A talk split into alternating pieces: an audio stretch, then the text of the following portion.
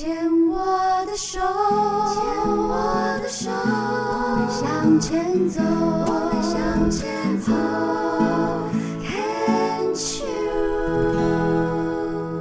Can cheers，牵手之声，欢迎收听由我 Debbie 姚代伟为大家主持，在礼拜二晚上九点跟礼拜三早上十点跟十二点重播的黛比的生命花园。大家好，嗯，我们的节目呢已经进入到二零二二了啊。对于二零二二，我是充满希望的，充满期待的。回首过去两年的这个面对疫情哦，全球这样子的一个状态，那当然现在我们节目预录的时候，Omicron 的这个病毒正在大肆的全在全球啊、呃、开始蔓延，但是它是属于比较轻症的状态。嗯、我不知道大家有没有观察到，在。两年前一开始，大家的惊慌失措，到现在好像可以习以为常。而我们人类呢，也非常的厉害。我觉得真的要相信自己，也在这样的一个环境当中，似乎每一个人都找到了属于自己的定位跟应对的方式。大家可以去回想一下，那如果用这样的方式，我们把时间线拉长，不是这两年。是你过去的二十年、三十年、四十年、五十年，你是不是不管用什么样的方法，好像在某一个时间点上，面对一些重大的事件或者突发事件，甚至是习以为常每天的惯性，不管怎么样，你都能够找到一个。属于自己独一无二的应对方式，然后所谓关关难过关关过，所以你才能够存活到现在，有机会在线上与我相遇，我们共同来分享属于每个人不一样的生命花园呢。嗯，这个是我自己对于二零二二的一个呃，因为我们现在应该是刚开年啦，那我自己是觉得蛮期待的，而且，嗯、我觉得不管呃状况是所谓的变好变坏，我都相信每一个人都可以在这个当中找到属于自己独一无二的应对方式。就像今天来受访的这一位哦，在我们病虫害防治单元当中。我觉得，身为病友家属，他真的好有资格。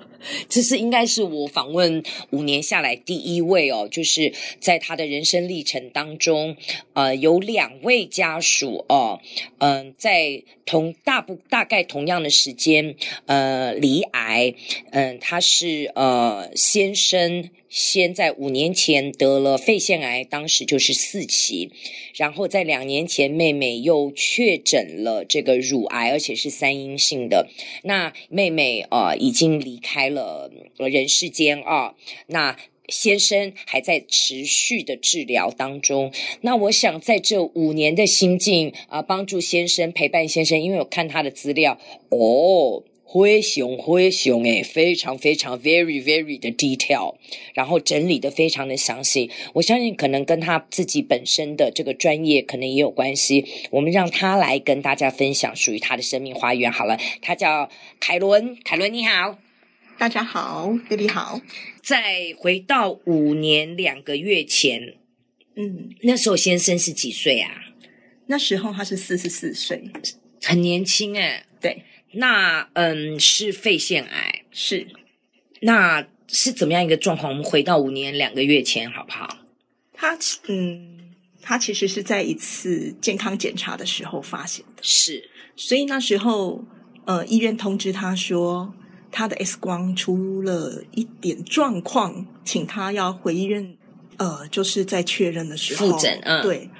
其实那时候我心里面会有一点点紧张，因为我刚刚有说你个人的专业，你是学药学的，对不对？对。然后而且还是生命科学研究所，这个是其实我很想去。去报的，因为中央大学这个我我有研究过这样子。是，然后呢，你早期也是在医院担任药师跟药，也在药商工作，所以你本身也是算有医学相关的背景。是，那先生呢？先生是从事什么工作？他是在公部门，然后他做的是工程类的，所以是完全不一样。哦，那他有抽烟吗？没有，对，他也没有什么不良嗜好。宁宁觉得很压抑，他最喜欢喝的是呃白开水啊。他其实本身就很养生，她、嗯、本身吃红豆汤、绿豆汤这些，他都是不加糖的。是哈，所以他那时候因为健康检查出来，然后一次一次确认，发现刚开始因为可能只有做到就是电脑断层，然后跟甚至做到正子。大概就是医生出估说可能可能是三 A，甚至可能是三 B 的时候，我们那时候都心里面想，嗯，不会的，我们一定会非常幸运的。就一直到他手术，对，因为医生就想说，既然是三 A 或三 B 的话，那就要尽力，就是打就是帮他做个手术。是，然后我们在在外面一直等不到他，因为在 怎么进去手术这么久了，都已经到。过了晚餐的时间，然后后来医生才出来说，叫我们全部的家属进去，就说他的状况很特别，然后告诉我们说，其实他已经是，呃，除了有一个右肺有个最大的肿瘤之外，他已经蔓延到横膈跟肋膜，哇，所以也就是第四期。就有转移了，对。那他在这之前没有任何的症状吗？他只有比较明显的症状就是鼻子过敏，只有这样。对，然后过程中在过去有，呃，大概都间隔了一年，就是有两次，然后有咳嗽，就是一直不太会停，就很像重感冒这样。嗯嗯嗯。然后大概经历一个月，有两次这样子的记录。可是那两次呢？我们去医院，当然都是做其他的检查，第一位就是感冒这样。对，然后医生也照过 X 光或什么的，嗯、就是他能够做的治疗，在那时候的当下都做了，可是就是没有任何的异状。好狡猾哦！对，癌细胞肿瘤。所以，当我们知道这个状况的时候，其实我觉得是非常非常的压抑。然后，他真的很很震惊哎。对，所以。因为那时候我我我觉得我突然之间我都觉得医生在说什么，我就装不下去了。在那个宣布的那个当下，那天在手术的的家属陪伴，大概除了你之外，有还有别人吗？嗯，我公公婆婆还有我妈妈。OK，对，哇，那听起来你们一家人是对很很。凝聚的是，而且是没有隐瞒的，就让长辈通通都知道这个状况。对，因为医生也是全部都叫我们进去。我觉得他可能也觉得这个状况要让我们知道吧。对，我我觉得其实在我自己访问很多的癌友跟病友的，还有家属的这个过程当中，经验当中哦，我真的相信，就是像我一开始讲，不要小看每个人的能力，很多人都会隐瞒说，因为怕爸爸妈妈九十几岁爸就承受不住。我心想，他吃的米都比你走的路多，他都能活到九十岁，你怎么能够不相信他，不给他一点点这个信任度说认为他挺得过来，他什么场面没见过？所以那时候我我大姑也在，就是我先生的姐姐也在。哦、对，然后所以后来就是呃，我们就等先生到恢复室。嗯嗯嗯，所以就没有采取任何动作，肿瘤没有摘吗？还是都摘掉了？没有，因为已经蔓延，所以医生就说他只有做一点啊、呃、切片，对，再去做确认，再去做确认。那时候我还记得，那时候我们在外面等我先生到恢复室的时候，我的小那时候我小孩才小二，嗯，他本来是很开心，因为他一直都觉得说，哎，爸爸这个手术应该就可以很顺利可以回家了。对，就他看我看到他的时候，我第一个反应就是，我抱着他一直哭，嗯，其实我讲不出任何话，嗯，因为。我也不知道接下来该怎么办。对，人生当中碰到这种重大事件，特别是没有任何心理准备的那个，真的是我猜想是一片空白，而且还有另外一个，嗯，你的下一代，然后你们共同的这个所谓的产品也好，孩子，你要怎么样的去跟孩子去告知这样的一个信息？没有人教过，对，然后。有一幕就是我们还要等我等在等我先生的时候，我记得那时候我看到我大姑去抱我公公婆婆，然后我去抱我妈妈，我跟我妈妈说，我相信一切都是最好的安排。呀，yeah, 嗯。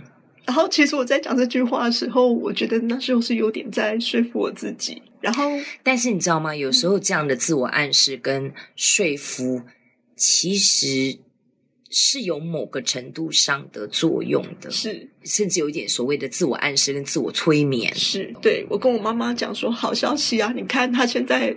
都不用切，就说我们之前担心她肺要切多大块，都不用担心了，因为现在不用切了，他只有采样，然后就缝合。所以你的个性在生命当中，你自己本身的个性也是那种，你还蛮会转念的，可以这样讲吗？就是你会看好不看坏。我觉得这个转念是经是在生命之中，我觉得是练习来的。对对。我也是，我是从四十岁之后才会转念。我很清楚知道那一年的那个转泪点，以前都是看会想这样想，我就讲完了，完了，完了，完了，怎么办？怎么办？怎么办？怎么办？然后心想说不会的，不会，不会。可是只嘴巴上讲，心里面真的没有是那样想。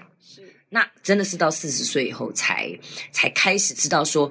是从打从内心里真的先去想了之后，然后再说出来，这样真的需要练习。因为我跟我先生认识很久，我们从大学的时候就认识，嗯、我们现在在不同校。嗯嗯嗯。然后我们到结婚之前，我们其实一起上蛮多身心灵的课程哦，就一路很棒哎，一直到说我们有小孩的时候，都还在上一些身心灵的课程。哦，非常好。所以我那时候，我我不知道该怎么去。帮大家加油，跟我自己加油。然后我觉得说，可是我一定要相信，我一定要相信，说一切都是最好的安排。其实你看，在那个当下，嗯，嗯，就算上了这么多的身心灵整合的课程哦，碰到那个当下，你还是。一片空白，还是不知道该说什么。但是换另外一个角度来讲，也是因为你们共同有这样的根基，是，然后有之前做了一些呃，为自己的生命做了一些准备，是还有一些养分，是，所以也能够支撑着你，让你呃那样的练习，让你很快的转念，然后去比较聚焦在接下来要做的事情。是，我们先聊到这里，好，好不好？OK。